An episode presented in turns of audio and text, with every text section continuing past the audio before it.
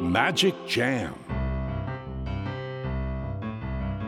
スヌーピー。それはチャールズ・シュルツが1950年から50年もの間描き続けたアメリカの漫画「ピーナッツ」に出てくるオスのビーグル犬。主人公の少年チャーリー・ブラウンの飼い犬です。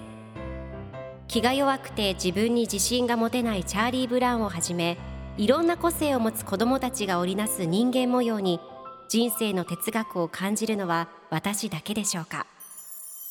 ？Peanuts Dictionary Peanuts Dictionary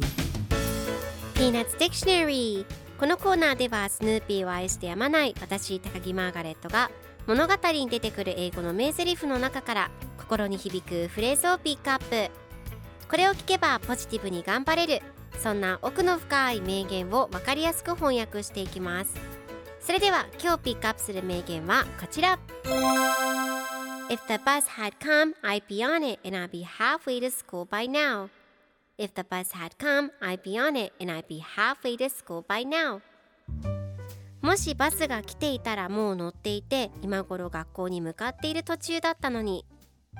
今日のコミックは1994年3月30日のものですサリーとライナスが一緒におしゃべりをしていますサリーがバスはまだかなと聞くとライナスがもしバスが来ていたらもう乗っていて今頃学校に向かっている途中だったのにそして僕はここで君に質問なんかもされたりしていないと答えます。そして次のコマではサリーがまた朝ごはんにイライラするコーンフレークを食べたんだねと言っています。何かイライラすることがあったら朝食べたコーンフレークのせいにしてしまいましょう。では今日のワンポイント映画はこちら。By now. 今頃はもうそろそろという意味です。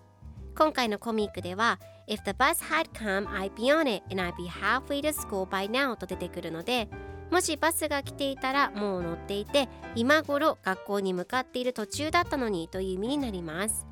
では by now の例文2つ紹介するとまず1つ目。彼女はそろそろ帰ってこないとおかしい。She should be home by now 2つ目。彼は今頃ニューヨークにいるだろう He would be in New York by now それでは一緒に言ってみましょう Repeat after me By now By now